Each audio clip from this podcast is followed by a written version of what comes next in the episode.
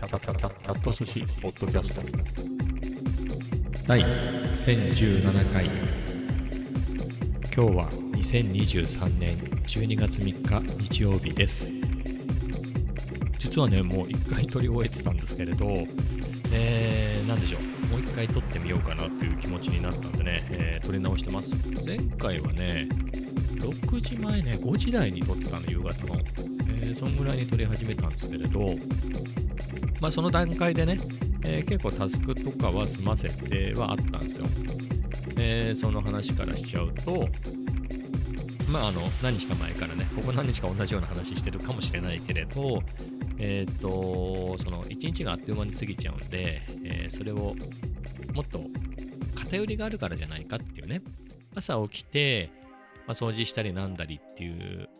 最初の1時間弱ぐらいは活動的なんだけど、えー、その後、えっ、ー、とね、午後ね、2時半とか3時ぐらいに喫茶店に行きます。そっからはまあ結構タスクがいっぱいあるの。でもその間が意外と何もしてなくてね。なので、その忙しいタスクね、えー、を、えー、とか、他のタスク増やしちゃってできなくなっていることを、その、なんつうんだろう。朝一段落してから、えー、午後喫茶店行くまでの間に、4時間、5時間あるわけ。まあ、4、5時間あるからそこに入れてったら余裕でいろいろできるなと思って、えー、移し始めたんですね。えー、っていうこともあって、あのー、5時の段階だと結構済ましてて、まあ、何かで言うと、えー、その段階でね、まあ、まあ、朝晩、えっ、ー、と、外国語はやりますねと。まあ、スペイン語と韓国語はやります。えー、それは朝晩やるんだけれど、他にで行と、めぼしいとこで言うと数学ですね。数学やって、えーま、ビート作りもやります。ノートの更新もしちゃいますっていう、これで今こう5つかな。で、ラストがね、ラストでもないな。その前にあと、えっ、ー、と、SP404MAX でビートを作ったり、MPC1 の使い方も覚えたので、こっちも触りたいです。まあ、ロジックもせっかく持ってるんでね、えー、ロジックもやりますっていうので、まあ、あれこれいろいろえやってるんですけれど、一つだけっていうのは、まあ、最低で、最低でも一つは触るんだけど、できればもう一個ぐらいね、えー、喫茶店なんかでは、えー、40 SP404MAX を使うことがほとんどなんで、えー、家にいるときは、えー、MPC1 とかロジックとかも使おうかなみたいなことはしてるんですけど、まあそういうのやったりとかで。ってなると、あとは、あの、ジムに行く。あ、まあ、このポッドキャストを撮って、そしてあと、ラストね、オーラスジムに行くっていう。まあ、オーラスでもないね。まあ、あとは楽しみでもあるんですけど、帰ってきてお風呂入れてね、えー、そう沸かして、えー、そこで、まあ、読書なんかして、えー、過ごすっていうのがね、えー、とても楽しい、ゆったりとした時間なんですけど、まあ、そういううちのほとんどね、えー、だから、あのー、ジムと風呂と、えー、なんだろう。最初のビート作り以外はもう終わってる段階なのね、そこで。えー、なので、まあ、かなり余裕があったんで、そこで撮っちゃったのね。まあ、いつもそうしてるんだけど、まあ5時とか6時とか、あのー、喫茶店から帰ってきた段階でポッドキャストを撮るか、夕飯食べるかっていうのにしてて、まあ、先にポッドキャストを撮ったんですよ。で、一回撮り終えたんだけれど、なんちゅうかね、その段階で、今日はね、あのー、意外とビートがちょっと手こずっちゃって、手こずったってわけでもないの。あの、普通に楽しく、えー、パターンシーケンサーでね、えー、SP404 のパターンシーケンサーで、普通にパターン作っててね、ドラム、リズムのパターンをずっと作ってたの。で、上ネタ何やろうかなって考えた段階で、あの、スプライスのまあいろんなやり方はあるんですけど、まあスプライスね、うじゃうじゃあるサンプル、えー、またダウンロードしたからそれやろうかなと思って。ただ、あの、いつもは家にいて、このデスクにいる時に Mac のアプリ、スプライスアプリで、えー、これかなっつって、えー、あの、ゲットして、あの、それをえっ、ー、と、まあ、MPC-1 はネット、ネットでね、有線 LAN で繋がってて、それで自動的に、自動的にっていうか、まあ、シンクしてくれるんですけど、それ以外に MPC だけじゃなくても、せっかくだから SP404 でも使えるとね、いいので、の SP404 の SD に入れる用のフォルダを作っていて、まあ、MPC じゃないや、スプライスのアプリがまたこう結構細かくカテゴライズしたフォルダ構成でセーブしてくれるのよ。えー、こういうサウンドパックのこうですとか、あとは、なんだろう、あのー、BPM ごとに150とかいうフォルダを作って、その中にいろんなのが入ってたりみたいなのになるんで、まあ、それはそれでいいんだろうけれど、僕的にはそんなにね、まだサンプルも20ぐらいしかダウンロード、2、30ぐらいしかないから、えー、2、30、あとワンショットの、あの、なんか無料で落とせる TR808 のワンショットサウンド集、無料のスプライスのやつが100個ぐらいあると思うんだけど、まあ、それは別にね、ワンショットっていうドラム、ワンショットみたいなフォルダに入れて、で、ドラムのループってそんなに持ってないのね、なんか自分でこうポチポチ作るのが楽しいかな、叩いたりっていうのがあるんで、えー、ドラムのループはそんなに持ってないんですけど、まあ、ドラムっていうフォルダがあって、そこにループ、ワンショットみたいな。で、それ以外をね、ループっていうくくりで、ループ音源ですよね。いつも聞かせてるような。ああいうのを入れてるんですけど、それがね、あのー、昨日かな iPhone でやってたのよ。なんか寝るときかなんかに iPhone でちょこちょこやってて、なんかあのスプライスのクレジットもね、月100個、100クレジットもらえる一番安いプランなんだけど、100クレジット使うのがもう大変で、使い切れない、全然。使い切れないまままた次の月が来て100クレジット足されちゃって、だから最初頑張って50ぐらい、いや、30ぐらい使った段階でいつの間にか、ああ、もう頑張ってクレジット、まあ、つまり好みのループをいっぱい探してね、まあ、ループだったりワンショットだったり、そういうのをいっぱい落とさなきゃと思って張り切ってんだけれど、やっと23時落としたと思ったら、あっという間に1ヶ月が経ってて、100足されて、足されるのね。いいことなんだけど、180とかになってて、そこから一生懸命使って、まあ、140ぐらいまで、130いくつまで、えー、クレジット減らしたんだけど、もうそろそろね、あの無料トライアル、MPC1 の特典でね、普通2週間のトライアルなんだけれど、M あのスプライスって、それを初回限定なんだけど、3ヶ月無料で使えるってプランの、まあ、ラスト1ヶ月が始まっちゃうんで、そうするとまた100クレジットくるでしょ。いやー、これまた200とか超えるわけね。あの、まあ別に使わないで捨てちゃえばいいっていう話もあるんですけど、そのクレジットはね。なんかもったいないじゃん、そんな素敵なループがいっぱいあるのに。えー、でも、やたらめっぽうこうね、サウンドパックってのがあるのよ。えー、まあそういうのを作る人たちね、だからループ音源も誰かが作ってるわけなんで、えー、そういうのをまとめてゲットするってこともできて、ただそれもね、30とか50とかだったらもう切り、切りっていうかまあやりやすいじゃない。2、3個パック買えばいいかな。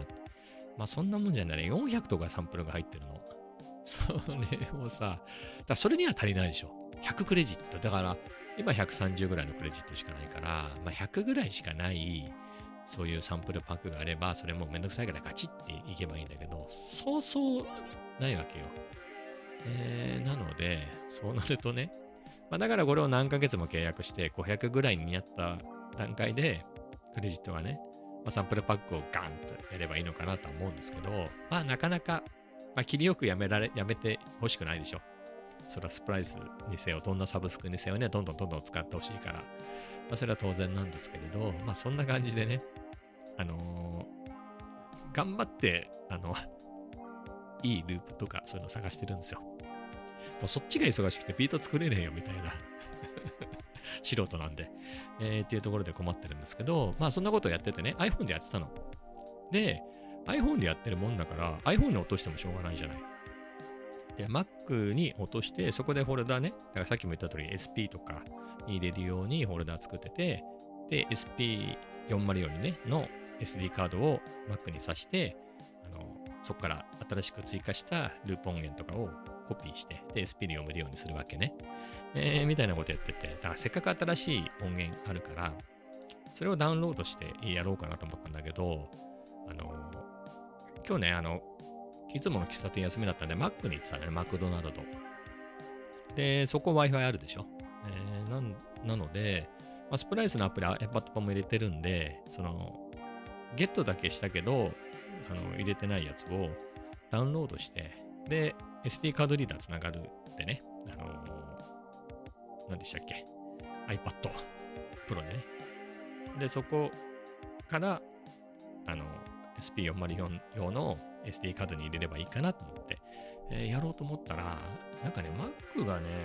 僕、Mac ってごめんなさいね、ややこしいね。マクドナルドの Wi-Fi が、なんか僕の iPad あれ1時間使うとほら、切れるんだよね。それは別にいいんだけど、つながり、もう一回つなぐのが、まあなんか再起動してとか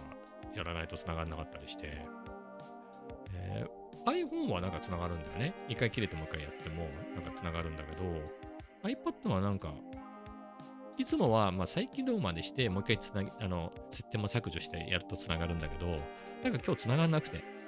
まあそういうわけで、なんかループもダウンロードできないし、まあいいかな、みたいな。リズムだけでいいかな、みたいな。後でやろうっていうところで、まあそれでもう帰ってきたわけ、家に。帰ってきて、ポッドキャスト撮り始めてるから、その1回目のポッドキャストの段階でそのリズムトラックしかないわけ。で、1回目の収録の時には、まあそれでもしょうがないなと思って、あの、リズムだけを流したんですけど、まあその時にね、あのま、これから収録も収録を最後の方に入れたんでね、えー、収録終わった後気が、あの、ビート作りまたやるんで、あの、もしかしたらその、SP で続きをやって、SP404 で続きをやって、ワネタに載せた状態でできたら、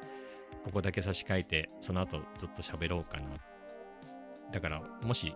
それをやっていたら、この、この、今喋ってる部分は聞こえないはずですみたいな。聞こえてるということはやらなかったっていうことですみたいなことを喋ってたんだ。本当の最後のね、28分ぐらいのところにそれが入ってたから、その続きだけ、あの、喋ってね、あの、じゃあ、リズム、あの、上ネタも入れたんでっ、上ネタ流して、じゃあ、今日はこれでっていう風に終わらしてもよかったんだけど、なんかその、なんでしょうね。あの、うまくつながらないっていうか、もう最初から喋っちゃってもいいかなっていう、こう一日ほぼ終えちゃったのね。っていうか全部終えたのよ。えー、一通りのタスクを。お風呂も入っちゃったし、えー、ご飯も食べてジムも行って、あ、ジムも行ってね、お風呂も入って読書もして、で、MPC をいじったりなんだりね、みたいなのもしてて、あのー、っていうところで、あ、そういえば上ネタつけたなと思って、えー、その部分を入れようかなと思って、えー、ちょっと話は長くなりましたけどね、じゃあその分をね、えー、またパターンシーケンサーでやったんですけれど、その、それをお聞かせします。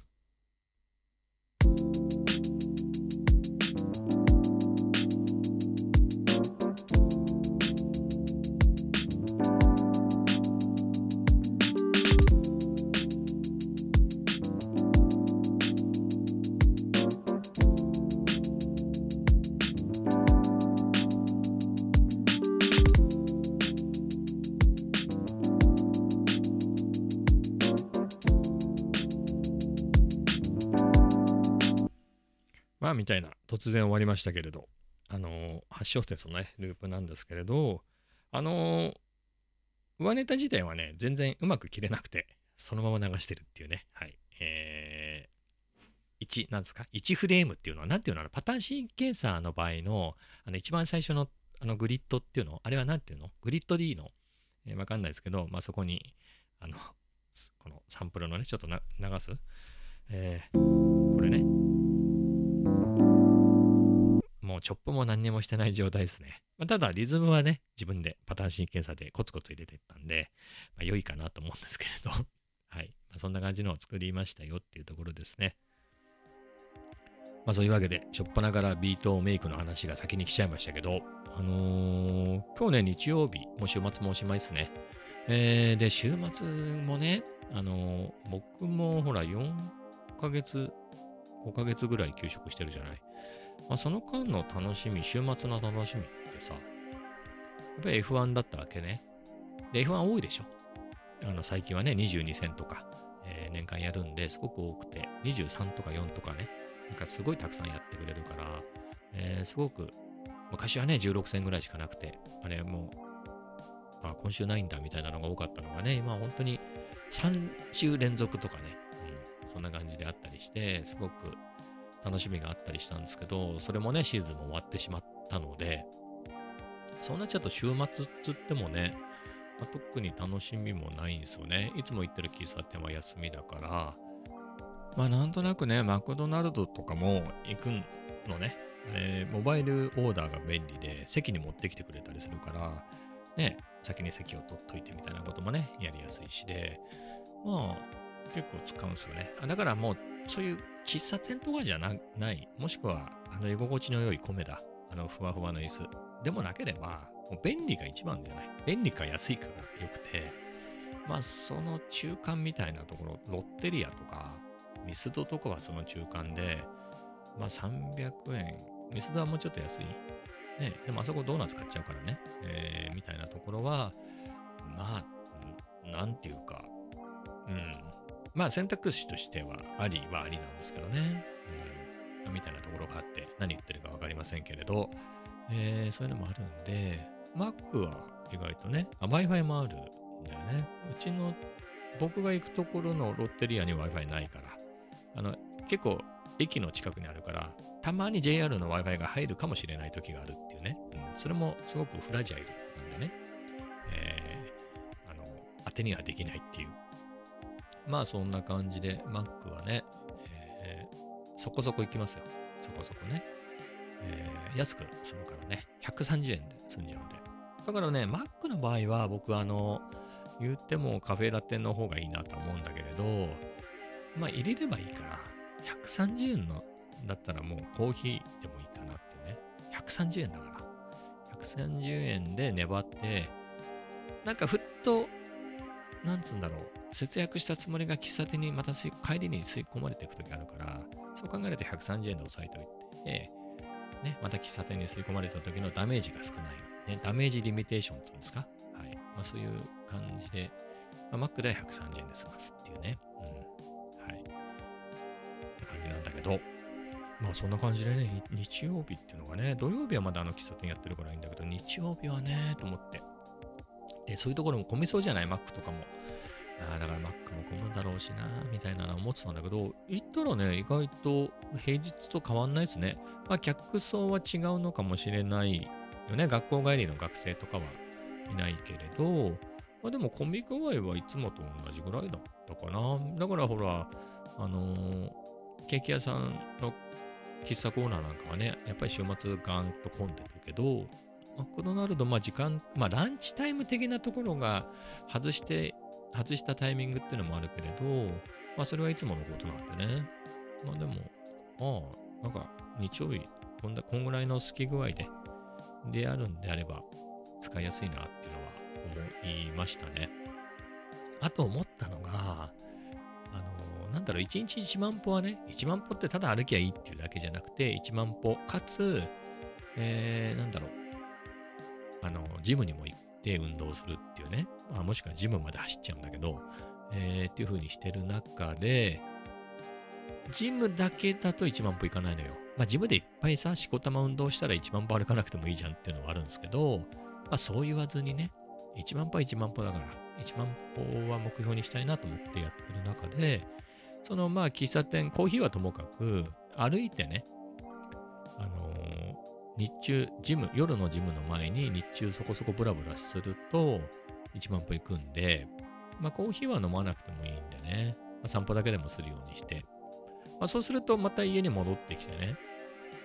あの、家だとほら MPC が触れるんでね、MPC 育ちでしょ。何回言ってんだろうね。MPC 育ちだから俺、MPC 触ってこれパッとね、今、今、パッと触ってます。で、無活に触っちゃうと、ほら、音がすると困るでしょえっ、ー、とね、大丈夫なんだね、今。何のサンプルも割り当ててないから。サンプル選ぶ画面なんで。これ、ダイヤで回しちゃうとね、サンプルになっちゃうの。鳴らしちゃうよ。言ったじゃん、なっちゃうって。はい。まあ、そんな感じなんで、あの、やっぱね、目の前に MPC-1 の電源が入っていて、その隣には SP404M2 が俺を見ているっていうね。うん、スクリーンセーバーが動いてるんですけどね。えー、あとあれね、カシオのあの、えっ、ー、と、関数電卓。もう2つ持ってるから僕、関数電卓。だこれもさ、あれなんだよね、もうこの話しちゃう？あの EP133。えっ、ー、と、ティーンエイジエンジニアリングのサンプラーね、新しく出た。えー、あれもほら、電卓みたいな形してんのよ。えー、っていうのも、その、ポケットオペレーターっていうその前身のね、えー、その、1万円ぐらいで書いた、あの、ポケットサンプラー的なやつがね、電卓そっくりなのよ。えー、そういう感じで、あのー、作ってあるんでね。えー、それの豪華版として今度、あのグレードアップして、あの3倍ぐらいの値段で出たんですけど、あ日本円だと3倍じゃないね、えー、5倍ぐらいなしたね。うん、見た見た。サウンドハウスでね、なんかお取り寄せになってたけどね、5万いくらしてたよ。もう SP404 と同じ値段、想像通りだね。SP404 クラスで来たねっていうね。うん。えー、まあそんぐらいの値段ですけど、まあ、面白い機材だと思いますけど、カシオでしょ？カシオの、こっちは本物の関数電卓だし、もう全然何？あの、場合の数とかの計算もできちゃうからね。ほら、つまり N、C、R みたいな。ああいうの全然計算できちゃうよ、これ。うん。なんか難しい計算、やっぱり。あの、積分もそこそこできっかんね、これ。うん。それはあなたの知識次第で、その積分を、その積分の問題をこの関数電卓に入れられる形に落とし込めるかはそれ次第ですけど、あのー、ね、あのかなり高機能なんだけど、これカシオってさ、あのー、楽器も作ってるでしょ？キーボードとか。で、ティーンエンジエンジニアリングは電卓屋さんじゃないのに電卓みたいなやつ作ってんじゃん。でカシオ昔ほら、ゲーム電卓っての作ってたよね。ボクシングってのやつうちにあったもん。1万円ぐらいのやつ。うん、あの結構面白かったな。あの電卓なんだけどゲームになるいうね。まあ、ゲームウォッチっていうのがあったぐらいだからね。で、電卓の液晶の部分でボクシングゲームができるっていうやつがあって、あの、そんなふざけた、あの、なんだろう、数字をボクサーに見立てたとか、そんなふざけたのじゃなくて、ちゃんとボクサーの形した液晶のそのキャラクターが出てきてね、あった。これ結構面白かった。当時としては。っていうところを考え、鑑みるとだよ。関数電卓も、その僕の FXJP900 っていう日本で普通に売ってる国内向けのやつと、FXCG50 っていう、まあ、逆輸入もの日本では、あの、日本語版ではない。日本語がそもそも使えないっていうやつなんだけど、まあ、海外向けに売ってるやつを逆輸入して、箱と説明書をつけて、日本語の説明書をつけて売ってるっていうね、えー、ものがあるんですけど、それなんかは結構頑張ってて、あのー、カシオベーシック的なやつも使えてね、プログラミング言語。さらに、あの、Python も使えるんだよ。うん。まあ、あのキーボードで打つの大変だよね。キーボード使うの電卓だからね。うん。あれにまあいろんなさ、あのー、文字が打てるようになってると、キーはいっぱいあるけどさ、結構入力大変なんですけど、まあ、そこまでの機能があるの。だったらよ、だったら、カシオトーンの技術を使えばさ、これサンプラーとか作れんじゃねえの？カシオ。ねだからカシオの関数電卓ね、だって、キーエンジエンジニアリングが電卓の形でサンプラー出してるなら、電卓作ってるカシオ、こんないいさ、関数電卓ね。俺もうこの関数電卓なかったら数学できないもん。もそんぐらいね、2つ買っちゃったんだから、これ。ね、立て続けに。ぐらい気に入ってるよね、カシオの AX シリーズ。これ、サンプラーにならないのかなってね。見た目も似てるでしょ？ボタンもいっぱいついてるし、すっごいね、俺絶対これ、かなり使いやすいと思うんだよな、これ。カシオが本気になってこれ、サンプラー作ってくれたら。ねえ、カシオだからそんなにボーディは貪らないと思うんだよね。FXGP900 ってのが、まあ、国内向けだと一番いいけど、これも、これ直なんだよね。あの、そろそろ大学も合格したし、あの、大学で使うからなんていう時期に高い。3月とか4月でもうみんなその準備は終わらせたでしょっていうね、4月とかになるとすげえ安くなるっていうね、えー、波があるんですよね。一番高い時に買っちゃったっていう、よくわからずに。えー、なんですけれど、って考えると、これ100ドルぐらいである。あのいい結構いいやつでもね、150ドルとか、そんなもんじゃないの？もうちょっと安かったんじゃないの ?FXCG550。日本円だとね、そうなの、日本語版は、日本語版って日本語は出ないんだよ。日本語は出ないんだけど、日本版パッケージ、ね、箱だけ日本語にしてるやつよ。箱と説明書だけ。それはね、2万5千ぐらいすっかんね。考えたら、これ全然3万円で歌詞をサンプラー作るでしょ。でも関数電卓になるっていう。チンエンジエンジニアリングが到底できない、真似できない。関数電卓になるけど、サンプラーにも、サンプラーとしても使えるっていうね。本物の備えが欲しいね。うん。いや、歌詞をやってくんないかね、そういうのね。うん。そんぐらい弾けてほしいですよね。まあ、G-SHOCK とかね、いろいろあるし。うん。まあ、時計もつけちゃえばいいんじゃないの？こうなったら。うん。時計とかもつけてもらってね。えー、だったらいいかなと思うんですけど、はい。そんな感じでね、頑張っております。えー、まあ電卓の話もしたんでね、まあ数学の話しちゃうと、まああの、あれね、えー、前喫茶店とかでやってたやつを家で、あの、また無事やれるようになってね、だからその数 3C までやって物理をちょっとやってキリがないので数学関連だなと思って忘れちゃうのがもったいないんでね。えー、なので、まあ、数学のところで仕事に結びつきそうなところでいくと、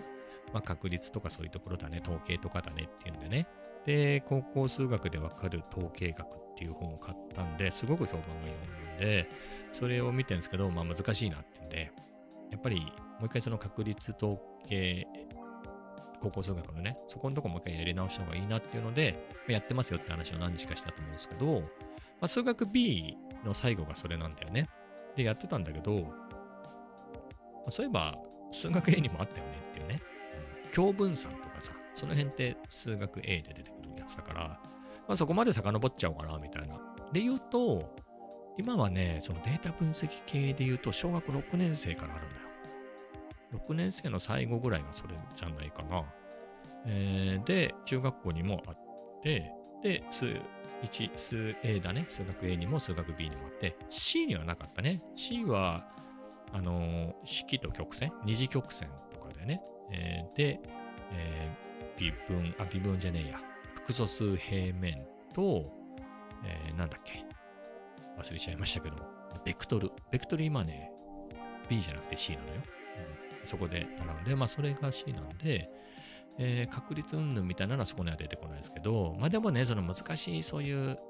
統計とかやるときにね、積分とか使うから、そういう意味ではね、数学3の方では積分がっつり、微分も積分もがっつりでしょ。えー、極限やって積、微分、積分だからね、数学さんってね。えー、なので、まあ、そういう意味では、えー、なんですけれど、まあ、そういうわけで A まで戻って、あのー、やってて、今日ね、A の、まあ、確率だね、確率と、まあ、それに前、ま、ま、なんつうの？あのー、なんつうんでしたっけ、そういうの。まあ、よくわかんないけれど、関わるようなところでいくと、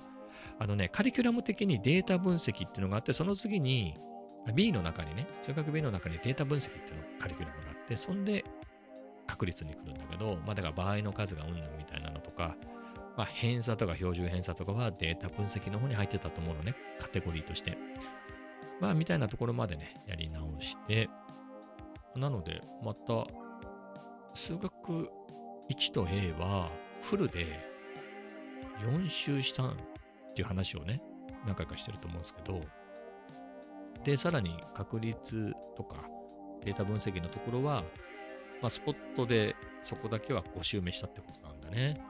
で、数学に B は全部で2周していて、その中の確率のところは、この間もう1周したんで3周して、今4周目をやってるっていうところなんで、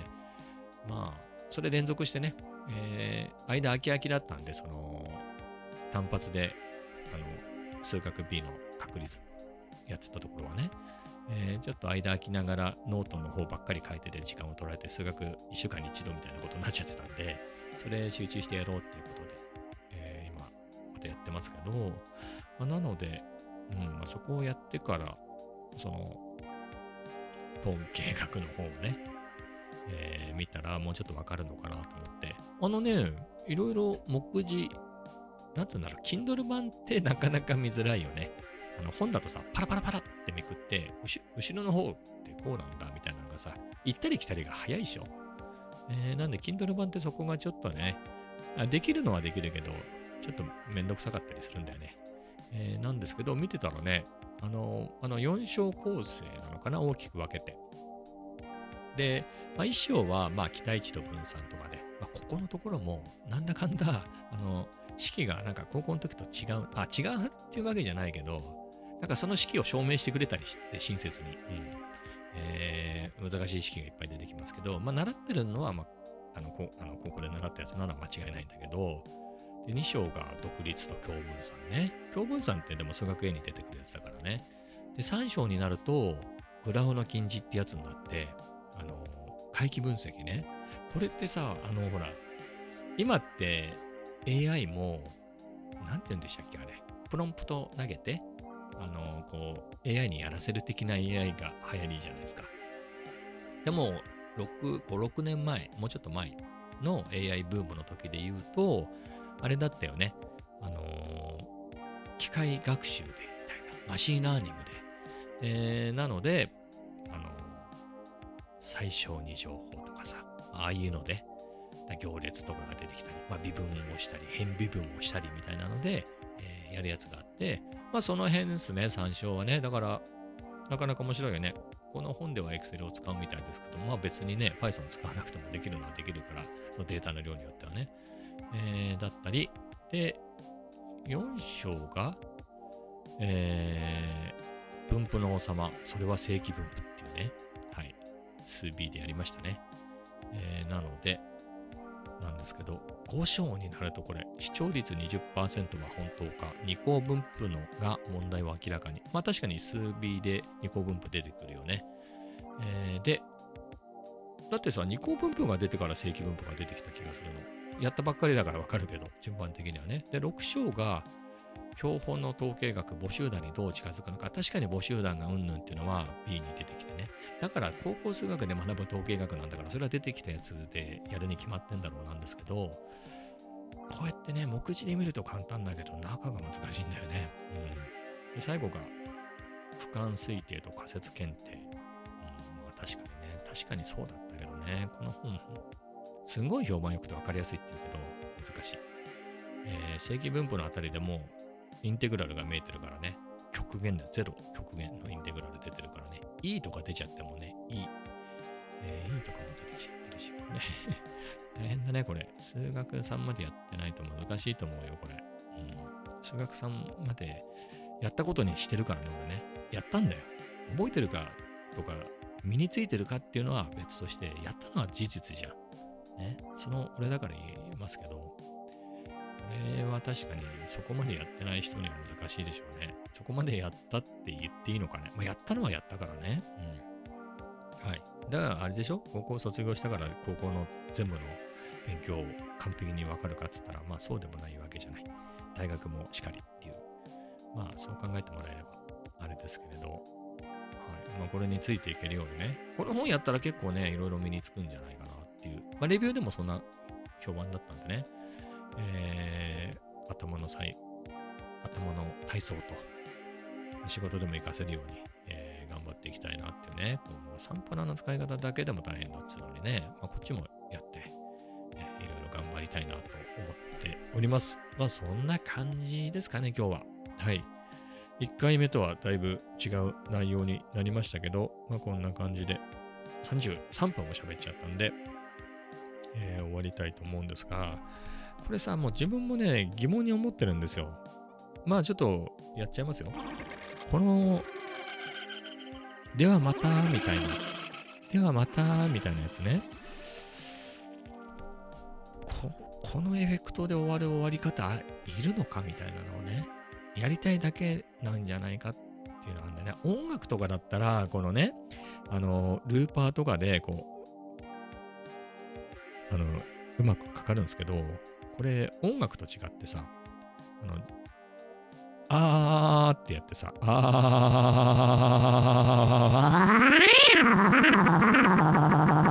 まあ、みたいなループでね、音がつながってれば音楽みたいにルーパーとか使えるけど、こう、使おうと思った時に自分が喋ってなかったらそれ何も喋ってないとこループできようがないでしょこれ。ただの無音が続いちゃう。放送事故みたいになっちゃうじゃない。難しいのよね。なかなかちょうどいいのが。そこでカセットシミュレーターで音を汚したところでうーんみたいなね。まあそこで言うとあれなのかね。